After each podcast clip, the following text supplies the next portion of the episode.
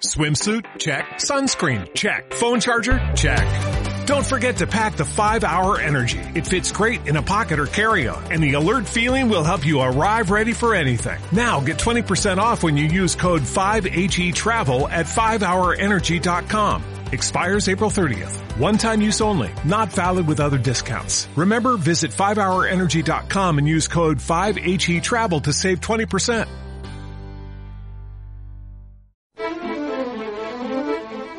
Mar pierde su luminosidad en los primeros metros.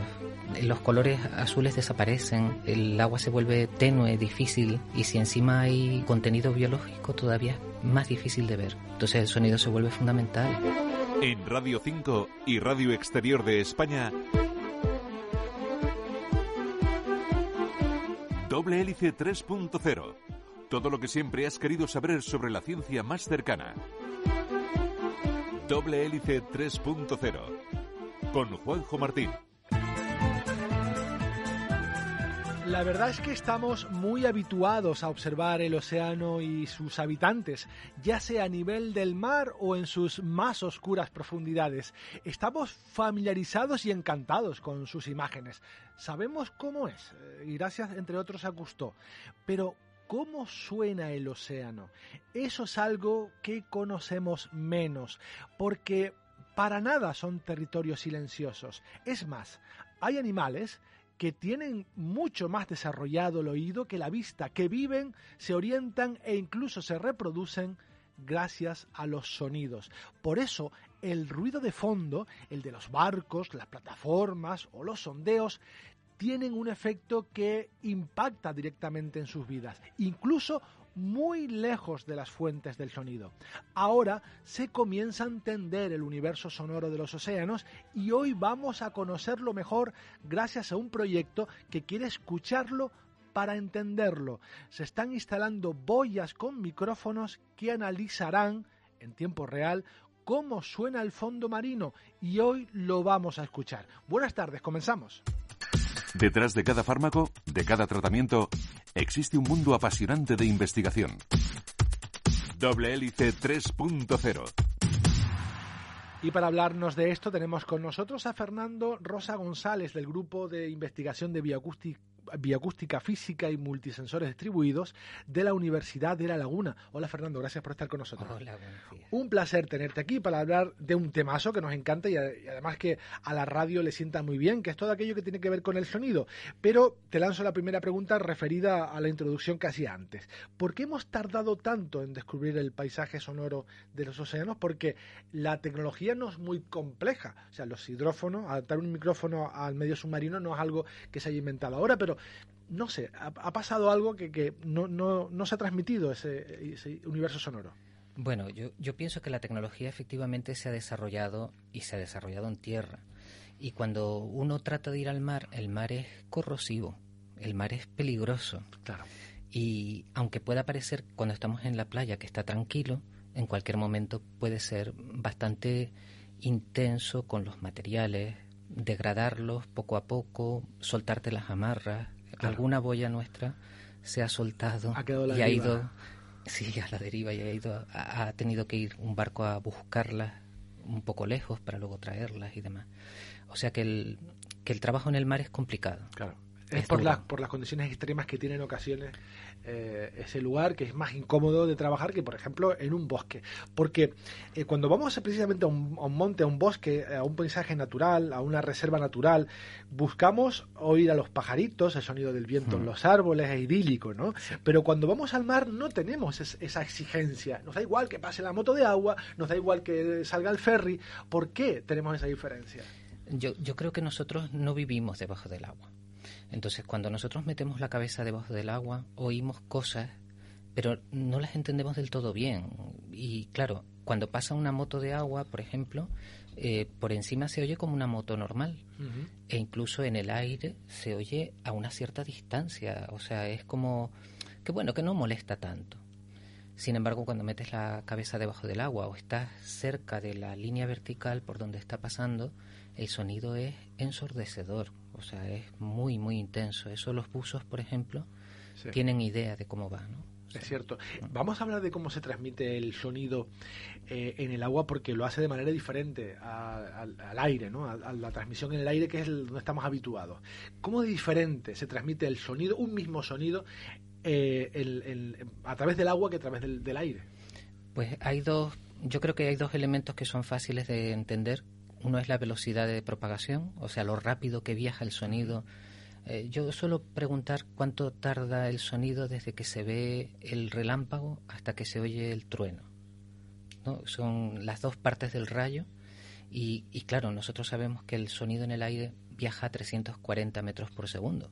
De manera que pues uno empieza a contar uno, dos, tres. A ver si está alejando o no la tormenta. Claro, a ver si está a un kilómetro, si está a dos, ese tipo de cosas, ¿no? Bueno, pues en el mar, el mar es más, es líquido, no es, no es gaseoso.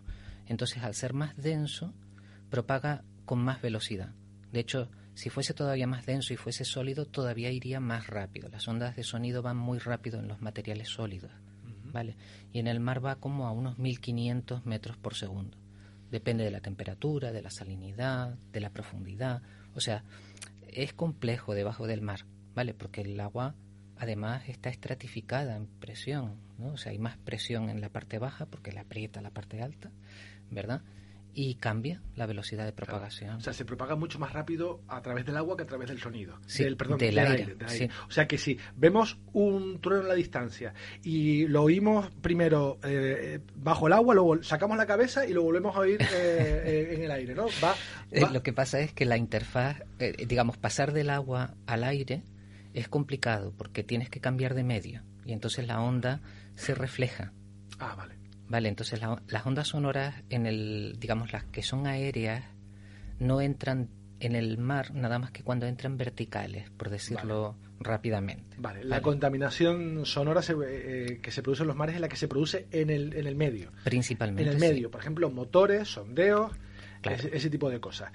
Mm, ¿y, cuánto? Eh, ¿Cuánto se propaga? O sea, por ejemplo, no sé, un, motor, aquí estamos muy cerca del muelle de Santa Cruz de Tenerife, y en principio no se oyen los motores de los barcos.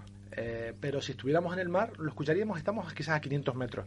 Claro, claro que los escucharíamos, los escucharíamos además mucho, porque la, eh, digamos que el, el agua somera, que son los pocos metros que hay en el dentro del puerto, se llenan con el motor del barco. Ajá. ¿Vale? Entonces, completamente. No sé, ¿a qué distancia podríamos escuchar? Luego veremos algunos ejemplos, ¿no? Pero ¿a, qué distancia podríamos escuchar el paso de una moto de agua, por ejemplo? Pues mm, si estamos debajo del agua, mm, pues podríamos oírla. Si estamos debajo, a 15 kilómetros. ¿A 15 kilómetros de Si estamos debajo de la moto, digamos. Si tuviésemos 15 kilómetros de agua, podríamos oírlo tranquilamente la, el, el, agua al estar estratificada forma canales, forma canales de sonido que son que se pueden escuchar a muchos kilómetros. Se puede atravesar todo el Atlántico un sonido. Vale, si, si una ballena, por ejemplo, canta, una ballena de las que cantan en baja frecuencia, son capaces de meterse en el, en el sofá que llaman, en el canal de sonido, pues ese sonido puede transmitirse muchos, muchos kilómetros. ¿Y utilizan esos canales de sonido para, para comunicarse tan lejos? Claro, claro, claro que los utilizan, sí.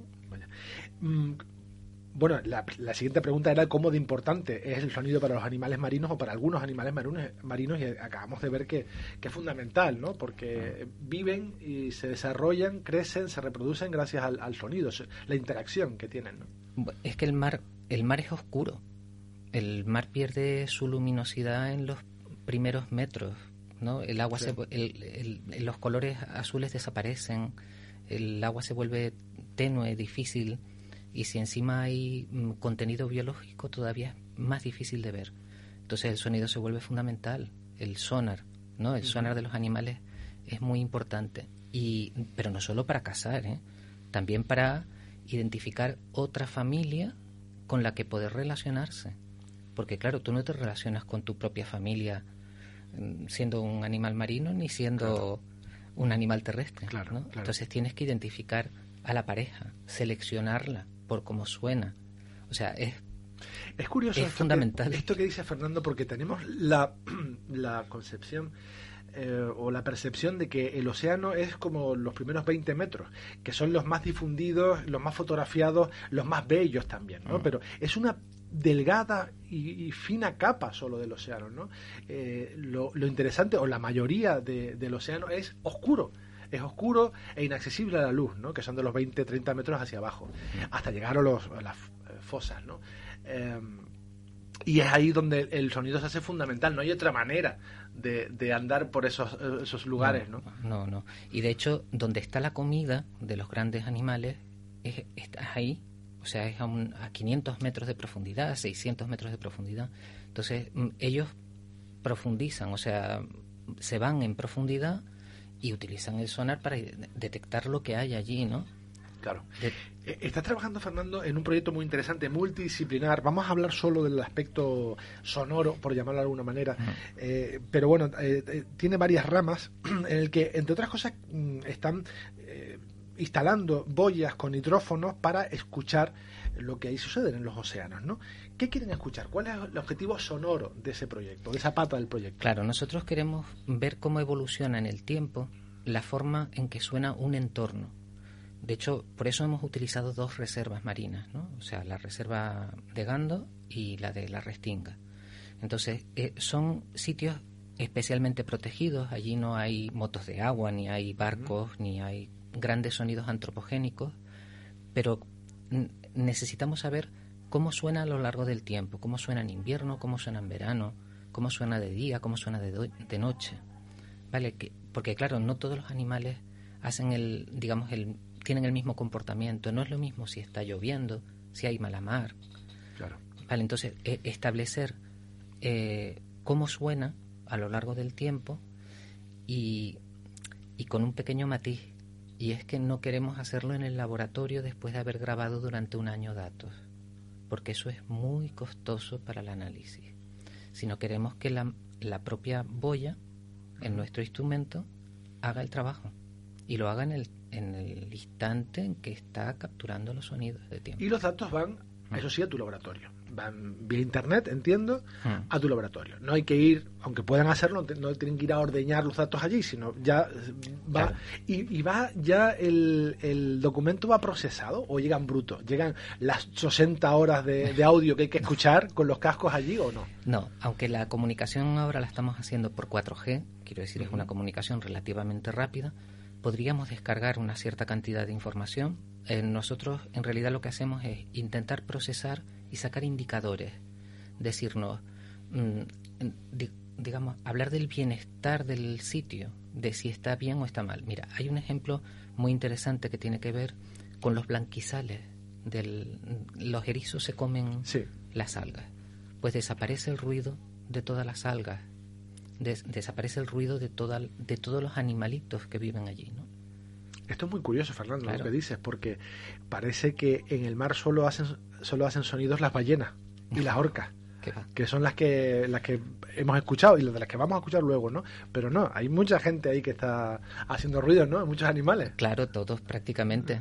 Los hacen, algunos los hacen, mm, digamos, para comunicarse y otros simplemente tienen, hacen sonidos, ¿no? O sea, hay un, hay un artículo un poco antiguo ya en el que se hablaba de las eyecciones de aire por ciertos animales, por ciertos peces. Y entonces se estudiaba cómo estos peces eh, soltaban, pues eso, aire de vez en cuando. Y claro, eh, fue mm, galardonado con un premio, con un antipremio. Un Ig Nobel. Con un Ig Nobel. Por las flatulencias de Por las flatulencias de los, de los, peces. efectivamente. Sí. Y es bastante curioso, ¿no? O sea, son sonidos naturales en el fondo. Bueno, luego escucharemos algunos de estos audios, ejemplos de lo que están grabando en estos proyectos, pero ahora es momento, como saben, en el Ecuador, más o menos del programa, de dar paso a otros temas. Y hoy les eh, vamos a hablar de objetos que caen del espacio. Hace una década eh, de uno de estos impactos, uno de los impactos más famosos con un meteorito asteroide eh, más famoso de los últimos siglos, diría yo. Ocurrió en los Urales el 15 de febrero de hace muy poco, 10 años, 2013.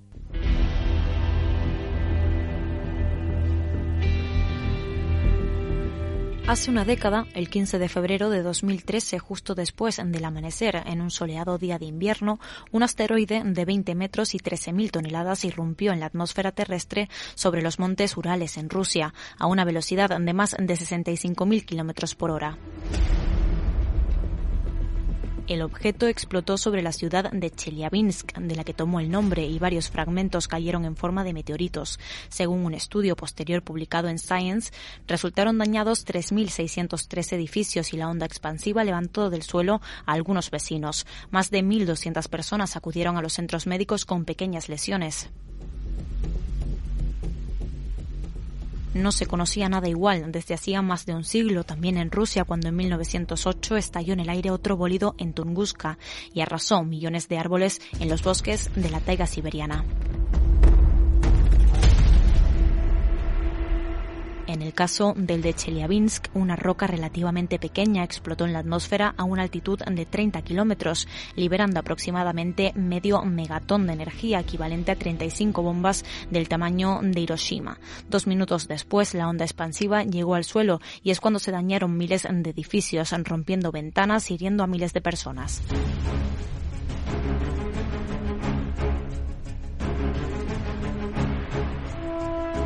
Según la Agencia Espacial Europea, asteroides del tamaño del meteoro de Chelyabinsk golpean la Tierra aproximadamente cada 50 o 100 años. Ahora, una misión espacial buscará detectar de forma temprana la llegada de estos asteroides. La misión Neomir se ubicará entre la Tierra y el Sol. Sin ser perturbado por la atmósfera de la Tierra, su telescopio infrarrojo podrá detectar asteroides de 20 metros o más, hasta ahora invisibles por la cegadora luz solar. Con el suficiente tiempo de antelación, el impacto de un asteroide es el único desastre natural que podemos prevenir, pero Europa no es la única. Otras agencias espaciales, como la de China, también han iniciado sus propios programas de observación y defensa planetaria contra los asteroides.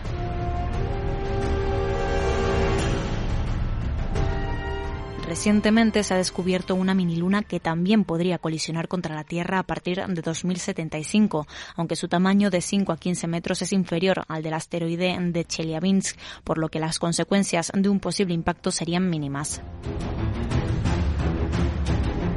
En Radio 5 y Radio Exterior de España, doble hélice 3.0. Continuamos en doble hélice 3.0 Radio 5 y Radio Exterior de España. Hoy estamos hablando del ambiente sonoro bajo la superficie del mar, en los fondos marinos, porque nuestro invitado Fernando Rosa González del Grupo de Investigación de Bioacústica Física y Multisensores Distribuidos de la Universidad de La Laguna, pues tiene un proyecto, trabaja en un proyecto, se llama Cambio, que entre, eh, entre otras cosas, otras muchas cosas, eh, se dedica a la observación sonora del ambiente, por lo menos del ambiente sonoro cercano a las Islas Canarias. Y tenemos varios ejemplos de algunos sonidos, Fernando, que has ido captando, que tienes en tu fonoteca y son muy interesantes porque vamos a escuchar cómo mm, podrían o, qué es lo que escuchan eh, los animales de nuestra actividad sobre la superficie. Y tenemos un montón de cosas. No sé si Sergio puedes poner, por ejemplo, el sonido de un barco que, ha captado, que es muy interesante cuando sepamos a qué distancia se puede escuchar este barco, que ni mucho menos está a tres metros. Vamos a escuchar cómo se escucha un barco bajo el agua.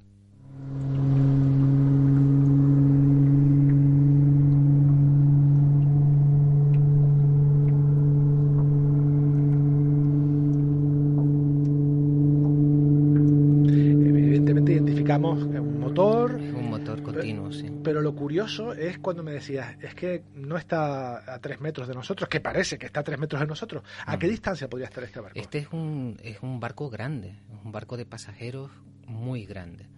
Entonces, un ferry. Es un ferry, claro. Un ferry. Entonces, ese, ese barco, eh, digamos, produce el sonido, en el mar se propaga, digamos, hacia abajo, pero luego se expande hacia los lados, ¿no? Se meten los canales de sonido y, se puede escuchar muy lejos, se puede escuchar a varios kilómetros. A varios kilómetros tenemos este zumbido.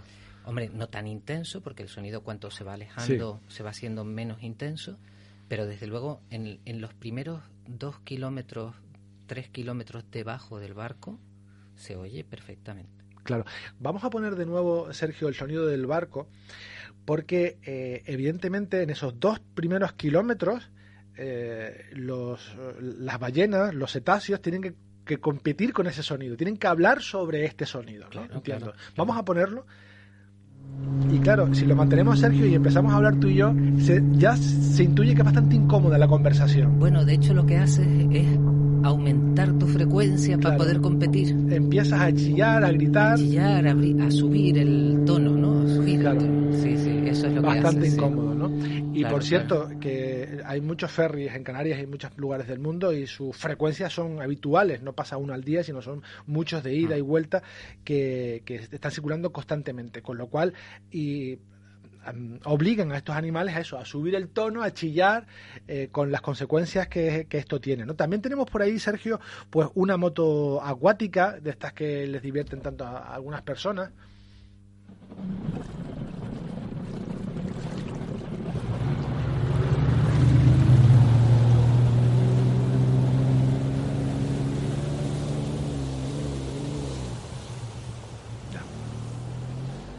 También que, se pueden oír desde muy lejos, ¿no? Sí, esto, esto está saliendo desde donde está, digamos, desde donde se está grabando y está recorriendo unos 500 metros más o menos. O sea, está yendo y viniendo. la comunicación se hace complicada, ¿eh, Fernando, con, con estos ruidos. Pues Ahora vamos a escuchar cómo sería eh, el, territorio o el paisaje ideal donde solo escuchamos a la naturaleza. Vamos a escuchar un arrecife porque no creo que, eh, ustedes eh, sepan cómo, cómo yo, por lo menos yo no lo había escuchado nunca, cómo suena un arrecife. Lo hemos visto en multitud de ocasiones, pero así suena un arrecife.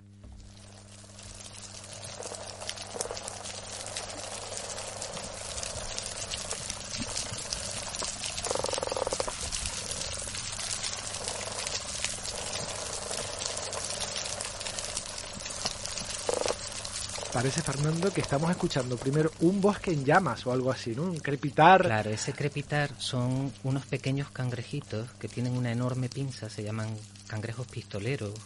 Y, y lo que hacen es que utilizan ese, esa pinza para generar una pequeña explosión, como una burbujita de aire, muy potente, muy potente y muy intensa. De hecho, con eso pueden golpear una presa para poder capturarla. Pero hay muchísimos, ¿eh? Claro, hay miles. Miles. ¿Y ese ronquido que hay de fondo? Es, esos ruidos son peces. ¿Peces? Peces haciendo ruido. Que, por eso que no solo las ballenas y las orcas son las que producen sonidos en el fondo marino, como, como, unos ruidos de baja frecuencia y como unos así como muy graves, como unos ronquidos. Entonces eso lo hacen con el propio cuerpo, con las válvulas que tienen y con los bladers estos que tienen. Vamos a escucharlo porque me encanta.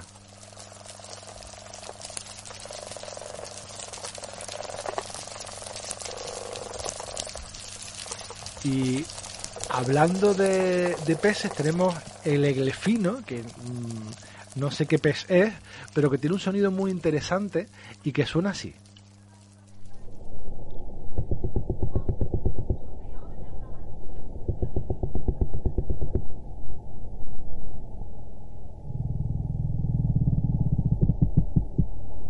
Una percusión. Sí.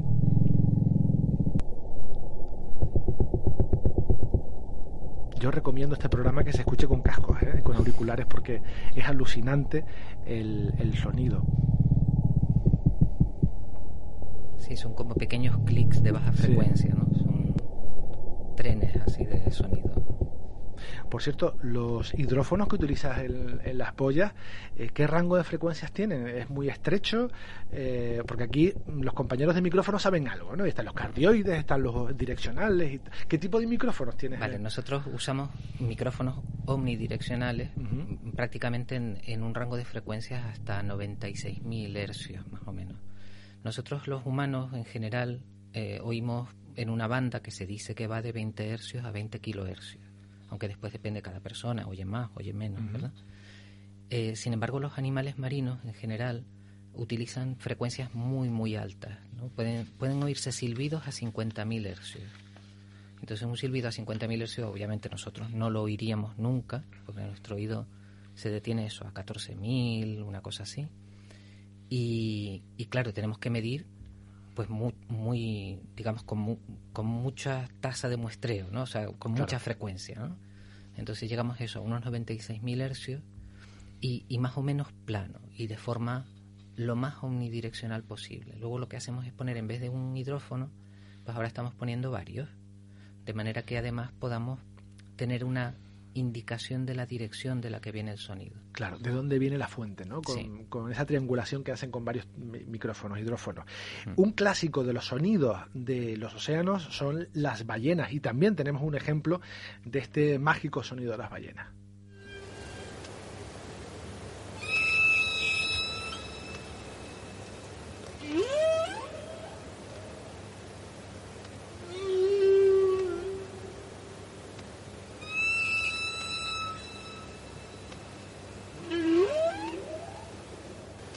Impresionante, ¿no? claro. Ahí se oye el eco del canal donde están cantando y cómo se aprovechan de, ese, ese entorno, ¿no? O sea, es que cantan como en, el, como en una gruta. Como en un barranco, como ¿no? En un barranco. Para propagar mejor la... Para poder, digamos, comunicarse. Más lejos aparte de animales, como estamos escuchando, ¿qué otras cosas puede escuchar un hidrófono debajo del agua? O sea, puede escuchar también la contaminación sonora de nuestras máquinas, pero no sé, eh, eventos geológicos, por ejemplo, puede escuchar, o eventos meteorológicos, puede escuchar un hidrófono. Si, si un, terremoto, por ejemplo, que están ahora, bueno, trágicamente de, de, actualidad, uh, generan sonidos de muy baja frecuencia, ¿vale? Genera, los sonidos de muy baja frecuencia. A lo mejor eh, se pueden oír en 10 hercios, un hercio o incluso por debajo. entonces, claro, los hidrófonos normalmente nosotros les quitamos esas frecuencias. Nosotros filtramos toda esa frecuencia baja, la filtramos y normalmente no oímos los sonidos de la tierra, ¿verdad? Pero sí, por ejemplo, el sonido del agua de la lluvia cuando golpea la superficie del mar o la propia boya Quiero decir, cuando, cuando está lloviendo, los golpes de cada gota generan como un golpe, claro, generan un golpe. en 1971 antes de la erupción del Teneguía fueron los norteamericanos que tenían un hidrófono en La Palma quienes advirtieron a la población española de que algo estaba pasando en el subsuelo de La Palma, antes de que pues, no había sismógrafos. Entonces fueron ellos los primeros en dar la voz de alerta de que iba a haber una erupción volcánica. Ese hidrófono no estaba eh, puesto ahí para escuchar la, tierra o para prevenir terremotos y erupciones, estaba puesto ahí para eh, detectar el paso de submarinos, que es otra fuente de... No, ustedes no están espiando submarinos. De momento no, desde luego. no les paga lo suficiente. y cada vez, por cierto, los submarinos son más silenciosos, ¿eh? porque sus hélices eh, cada vez hacen menos ruido y, bueno, son muy esquivos. Los próximos pasos, para terminar, Fernando, eh, el del proyecto Cambio, ¿qué les queda por hacer? Mm, ¿Qué van a hacer? Y por cierto, ¿dónde podemos obtener toda esta información y estos datos? El, el proyecto Cambio tiene muchos subproyectos, ¿no? Nuestro proyecto en realidad se llama BOIPAM, digamos, Boya con acústica pasiva. ¿vale? es el acrónimo de nuestro subproyecto. Y hemos generado este año otro nuevo en el que queremos sacar también, eh, digamos, los sonidos a lo largo de la costa de todas las islas, ¿no? Entonces, bueno, lo que pasa es que es mucho trabajo y, bueno, y lo iremos haciendo, ¿no? Poco a poco, a ver cómo suenan los distintos litorales de, nuestras islas. Y, y, ese es un poco el futuro, o sea, nosotros queremos eh, medir digamos, desarrollar la tecnología que estamos desarrollando, porque la desarrollamos nosotros mismos, y seguir desarrollándola. Mm, y por cierto, hay que, para ser justos, hay que decir que las boyas no solo tienen hidrófonos, tienen, es una parte de la boya, pero tienen muchos instrumentos, ¿no? estas boyas que miden otro tipo de cosas para otros proyectos también del mismo eh, cambio. Claro, el, el, proyecto Cambio es una cofinanciación del gobierno de Canarias con, con Loro Parque, en la que han puesto la misma cantidad de dinero ambos para, para fomentar varios grupos, ¿no? O sea, el grupos de las palmas, grupos de, de, animales que están en especies, eh, son especies en extinción y digamos que hay como 12 grupos de trabajo. Pues Fernando, solo, bueno, te iba a pedir una dirección para encontrar información sobre estos proyectos, pero es tan fácil como poner proyecto cambio en proyecto Google. cambio y sale, em, sí, sin duda. Google y ya está, y va a salir como primera llamada. Pues Fernando Rosa González, del Grupo de Investigación de Bioacústica Física y Multisensores Distribuidos de la Universidad de La Laguna, muchísimas gracias por haber estado con nosotros y gracias también por traernos estos sonidos tan, tan impresionantes. Gracias. Gracias a ustedes. Hasta luego. Y este ha sido nuestro recorrido científico pro y el próximo sábado más aquí en Doble Hélice 3.0 en Radio 5 y Radio Exterior de España. Nos vamos en esta versión radiofónica, pero seguimos como siempre muy activos en internet, sobre todo en nuestras redes sociales, facebook.com barra doble hélice y en Twitter arroba doble hélice RNE. Nos puedes escuchar y sobre todo suscribirte en varias plataformas de podcast, en Evox, en Google Podcast, en Apple Podcast y en Spotify.